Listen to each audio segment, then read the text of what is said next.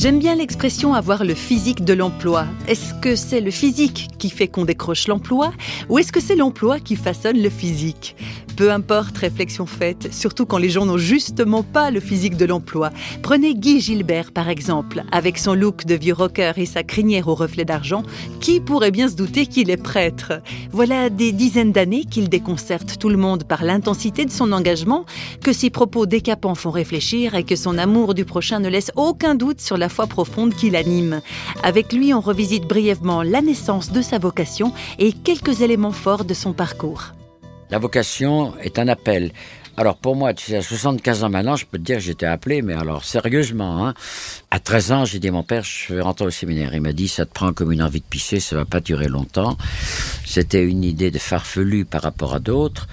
Il m'amène au séminaire, il dit au supérieur, il fera 15 jours, et j'ai fait 15 ans. Alors, en regardant après, l'amour formidable de mes parents, c'était l'amour de Dieu visualisé. Je dirais que c'est la même chose que Dieu, parce que le, Père a envoyé son Fils, Jésus, pour visualiser l'amour et nous dire que seul l'amour, c'était la chose la plus importante. Voilà. Mais moi, je l'avais connu par mes parents, qui nous ont aimés. Nous étions 15 enfants, nous avons été aimés superbement. Et quand je rentre au séminaire, je découvre que Dieu est amour, la boucle était bouclée. Euh, ça valait vraiment le coup de tout jeter dans l'amour.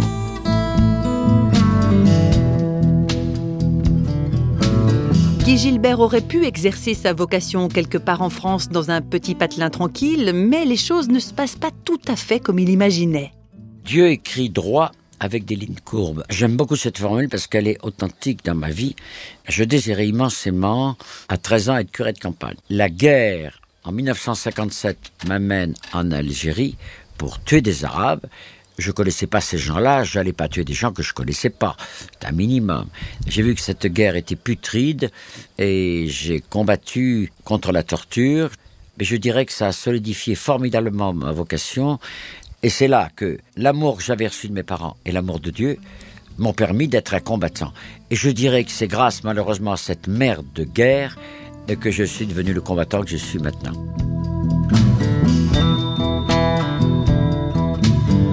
Je me suis retrouvé en plein milieu musulman, dans une cité à 99% de musulmans. J'ai appris l'arabe, etc. J'ai appris la tradition musulmane, j'ai lu le Coran.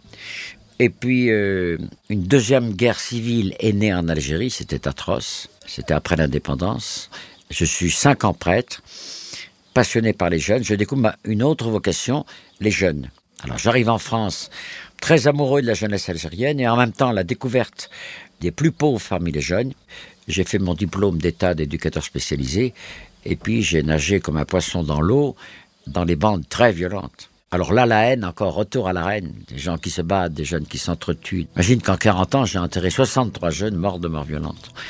Ça a enraciné ma vocation, vivre l'amour au cœur de la haine.